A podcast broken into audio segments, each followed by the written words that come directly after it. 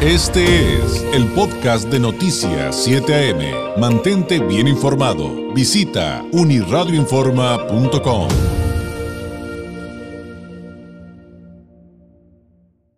Agradezco enormemente a Enrique Ortiz García que nos tome la llamada en esta mañana de viernes. Enrique es escritor, diseñador gráfico, mercadólogo, conferencista, divulgador de la historia mesoamericana, mejor conocido en el mundo digital como Tlatoani Cuauhtémoc, uno de los proyectos de divulgación cultural más populares en las redes sociales de México y por cierto, pues está lanzando su libro Las Águilas de Tenochtitlán, del cual vamos a hablar a continuación. Enrique, ¿cómo estás? Muy buenos días. Buenos días, un gusto. Gracias, gracias. Oye, queremos hablar de tu nuevo libro, pero eh, una, es una novela histórica, Las Águilas de Tenochtitlán. Claro. Pero antes, digo, siendo tú experto en este tema, te has vuelto sumamente popular en redes, sobre todo en Twitter, porque comentas asuntos de la historia de, de nuestro país, sobre todo eh, en, en, esta, eh, en este tenor de, de la época prehispánica. ¿Cómo, Sí. podemos, ¿Cómo nos puedes ayudar a entender por qué generó tanta reacción? ¿Qué significa? ¿Qué valor tiene hablar del famoso penacho de Moctezuma? Porque la verdad es que muchos, y me incluyo, no conocemos a fondo ese, e- ese, ese significado que hoy por hoy pues retomó, retomó lugar en, en la opinión pública, ¿no? Sí, bueno, esta pieza es de suma importancia. Es un tocado usaban los antiguos mexicas, eh, muy probablemente en ceremonias, en rituales. Eh, cabe mencionar que originalmente tenía un pico de oro, el cual fue fundido en algún punto, no sabemos cuándo. Su registro más antiguo en Europa es en 1596, en la herencia de Fernando de Tirol, un monarca eh, alemán. Y eh, este penacho es muy importante pues porque se le adjudica a Moctezuma, al, al último, bueno, el gobernante que recibió a Hernán Cortés en 1519. En realidad es poco probable que él lo haya usado, ya que, como lo comentaba, eh, representaba una deidad, eran los atavíos de una deidad, muy posiblemente Quetzalcóatl Ya. y eh, pues por su grado de complejidad eh, tiene más de 500 o tuvo originalmente más de 500 plumas de quetzal, tiene oro, tiene pluma de espátula rosada, de azulejo real y pájaro vaquero, pues es es muy relevante para la historia de la humanidad, es el único tocado con esas características que ha sobrevivido hasta nuestros días y se encuentra actualmente en Viena. El presidente Andrés Manuel López Obrador comentó la posibilidad de traerlo eh, para los festejos del próximo año, sin embargo es muy complicado, ¿verdad? ¿Por qué? Porque al parecer eso es, o es lo que comenta la, eh, la gente de Viena, del propio Museo del Mundo, que su traslado desde, desde Europa a América, ya sea en barco o ya sea en avión, las vibraciones podrían destruirlo terriblemente, bueno, dañarlo terriblemente, ¿no? Entonces, ese es el argumento por el que no nunca ha salido pues de Viena. La, la única vez que salió de Viena fue, si no mal recuerdo, eh, después de la Segunda Guerra Mundial eh, y nada más se expuso en Suiza, ¿no? Ahí cerca. ¿Y cómo llega a esos lugares? O sea, finalmente, ¿cómo entender que, se encuentra esa pieza que, ahora ya entendemos más su valor y, y qué impresionante lo que nos estás contando?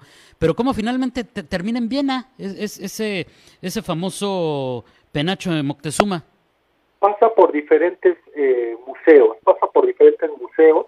Originalmente, al parecer, aunque no está comprobado, eh, Hernán Cortés en su carta de relación comenta que dos tocados, ¿no? Eh, se los entrega Moctezuma, o los mexicas se los regalan a ellos, y él los envía al monarca Carlos V de España, Carlos V de Alemania, y eh, es lo que sabemos, ¿no? Es una pieza del siglo XVI, es una pieza del siglo XVI que eh, fue regalada o u obsequiada por los mexicas, principalmente por el Huetlatoani, Ya. a los recién llegados españoles. De hecho, Hernán Cortés menciona que eran dos piezas, dos tocados. En realidad, pues bueno, nada más ahorita sabemos y probablemente el otro pues fue des- se destruyó, ¿no? Eh, acabó muy dañado por el paso de los años y solamente está ahorita este, que su nombre correcto es Quetzalapanecayotl. Ya. Oye, entonces, digo, obviamente por su antigüedad, hablando de un objeto del siglo XVI, que puede ser muy importante en cuanto a que representaba una deidad y los materiales que se utilizaban y lo impresionante que debió haber sido originalmente, mucho de lo que se sabe eh, o poco de lo que se sabe eh, está en el ámbito de la especulación, Enrique. O sea, es muy difícil saber realmente todo esto a ciencia cierta, ¿no? Bueno, lo único, lo único complicado de saber es cuándo fue obsequiado, no cuándo llegó a Europa.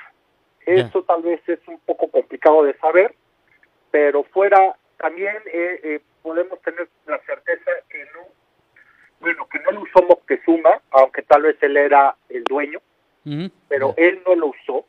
También tenemos la certeza de que se usaba en la cabeza, ¿no? No se usaba como capa, como algunos dicen, ni tampoco se usaba como estandarte, ¿no? En la espalda o como un, sí, una divisa. ¿Por qué sabemos que sí se usaba en la cabeza? Por varias razones. La primera es que tiene en la parte posterior un gorro hecho de redes, de fibras naturales. La segunda, eh, tiene dos tiras de cuero en la parte posterior para amarrarse debajo de la mandíbula. Ya. Tercera, tiene dos palitos, dos, sí, palitos, dos estructuras que sobresalen en la parte inferior. ¿Y para qué era esto? Para que quien lo usara en, las, en los rituales y en las danzas lo pudiera mover. O sea, los dos palitos están, digamos, al lado de la cabeza, de, donde se coloca. Y lo podían mover con las manos, lo sujetaban estos, estas varillas con las manos de madera y podían imitar, ¿no? Como si fuera un ave, como si fueran las alas de un ave. Oye, qué interesante. Es, es sin duda eh, cosas que, que, yo creo gran parte de la ciudadanía ni siquiera entendemos, ¿eh? Es, eso te insisto, es muy valioso. Oye, eh, Enrique, el, pasado 7 de septiembre, el pasado 7 de septiembre, tengo entendido, lanzas eh, la publicación de tu primer libro, eh, Las Águilas de Tenochtitlán. Tengo varias preguntas de eso. Tú eres escritor, diseñador, bueno, escritor, diseñador gráfico, mercadólogo. Sí, eh, has sido un importante divulgador de la historia mesoamericana en redes sociales, muy famoso, pero ¿cómo surge la idea de escribir este libro? Eh, ¿Por qué? qué? motiva a escribir una historia de esta naturaleza? Y sobre todo por lo que he leído, eh, resaltas mucho que es una historia sin presencia europea. Efectivamente, eh, cuando uno busca libros sobre cómo era la vida cotidiana, cómo eran los guerreros de la antigua Grecia, de los romanos, incluso los soldados de Napoleón o de la guerra civil norteamericana, pues uno encuentra muchísima escritura, mucha novela, ¿no? Y te describen todo esto, cómo era la, el mundo, pues reitero, de estas culturas. Y yo buscando aquí en nuestro país algo similar, ¿no? De un héroe, de un cualquiera que se vuelve un héroe anónimo a través de sus acciones, a través de, de, las, de, un recorrido, de un viaje, de, de batallas, pues no encuentro nada, no encuentro nada similar. Eh, lo más famoso que tenemos en nuestro país es Azteca de Gary Jennings y Corazón de Piedra Verde, uno escrito por un norteamericano y el otro por un español, y ya hace décadas. Entonces, eh, pues yo me di la tarea de investigar, investigar toda la vida cotidiana, investigar cómo eran los ejércitos, cómo eran los combates, basándome pues en fuentes del siglo XVI como las cartas de relación, Bernal Díaz del Castillo, Fray Bernardino de Saugún, para poder crear esta novela, ¿no? De un, de un plebeyo que le toca ir a la guerra, en una rebelión que se da en 1487 de tres ciudades chontales que se ubicarían actualmente en el estado de Guerrero. Y de ahí, bueno, y de Tenochtitlan salen estos grandes ejércitos para subyugar, sofocar esta rebelión y vemos la, digamos, una cara humana de los mexicas o llamados aztecas también y también un lado realista ¿no? de lo complicado que era la guerra en aquellos años. Oye, entonces es una novela, pero sí está basada en acontecimientos históricos en un mundo mexica o azteca, pero de carácter bélico.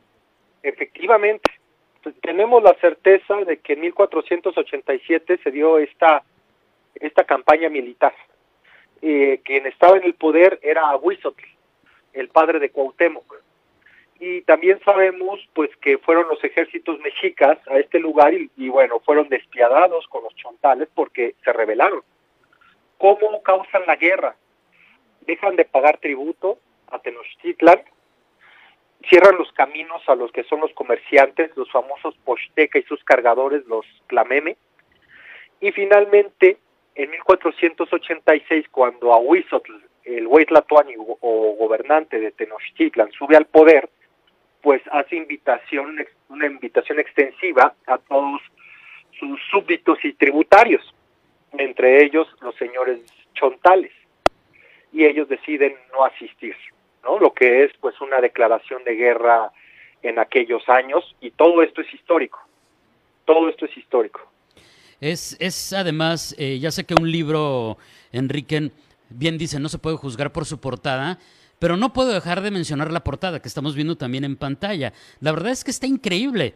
Eh, ¿nos, podrías hablar un, nos, nos, podrías hablar un poquito acerca, acerca de ello? Porque finalmente es, es, es, una forma en la cual tú presentas este texto que además actualmente es un gran mérito y créanme que es muy difícil poder publicar y, y desde ahí las felicitaciones por ello. Pero creo que no podemos dejar de paso, no podemos dejar pasar el, a, hablar un poquito, Enrique, de, de la portada de tu libro.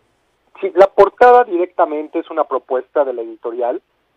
Cabe mencionar que el libro está publicado bajo el sello de Grijalvo, de la editorial Penguin Random House y que la pueden encontrar pues en librerías como Gandhi, sé que allá ustedes tienen su Gandhi, Así es. también en tiendas Sanborn y también la pueden pedir por Amazon, por amazon.com.mx. La portada eh, representa un templo mexica que existe en la actualidad en Tenayuca, ha sido reconstruida la parte superior el cielo es rojo, que evidentemente nos habla de lo que es un conflicto, guerra, fuego. Y finalmente, pues vemos lo que es un cráneo que también nos lleva a toda esta situación de, de muerte, no, de combate, con las plumas, que es el elemento mesoamericano por excelencia, ¿no? En, en Europa por siglos identificaban a los indígenas, pues por las plumas que portaban en la cabeza ese era el símbolo que nos identificaba, o bueno, identificaba a los americanos eh, en la visión europea. Oye, Enrique, te agradezco enormemente este tiempo que nos dedicaste. La invitación también queda abierta para eh, que pues leamos todos este libro, Las Águilas de Tenochtitlán, de Enrique Ortiz, y pues seguiremos pendientes. Mientras tanto, un abrazo a la distancia. Muy buenos días. Muchas gracias. Hasta luego. Hasta luego. Es el, es, el escritor Enrique Ortiz García. Él, además de diseñador gráfico, mercadólogo y conferencista, es divulgador de la historia mesoamericana. Usted a lo mejor lo ubica en, en el mundo digital, en Twitter, en redes sociales como Tlatónico Autemox. Es, tiene un gran proyecto de divulgación cultural que es de los más populares en las redes sociales de México. Y también platicamos, además, de pues, por qué tanto escándalo ¿no? con el penacho de Moctezuma, eh, pues de su libro Las Águilas de Tenochtitlán, una novela ambientada con máximo rigor en la época prehispánica. Las Águilas de Tenochtitlán es una novela épica en la que la tradición y la lealtad, la sed de venganza, el poder y el honor se dan encuentro en una trama llena de conspiraciones y de las más mortales batallas. Este fue el podcast de Noticias 7am. Mantente bien informado. Visita unirradioinforma.com.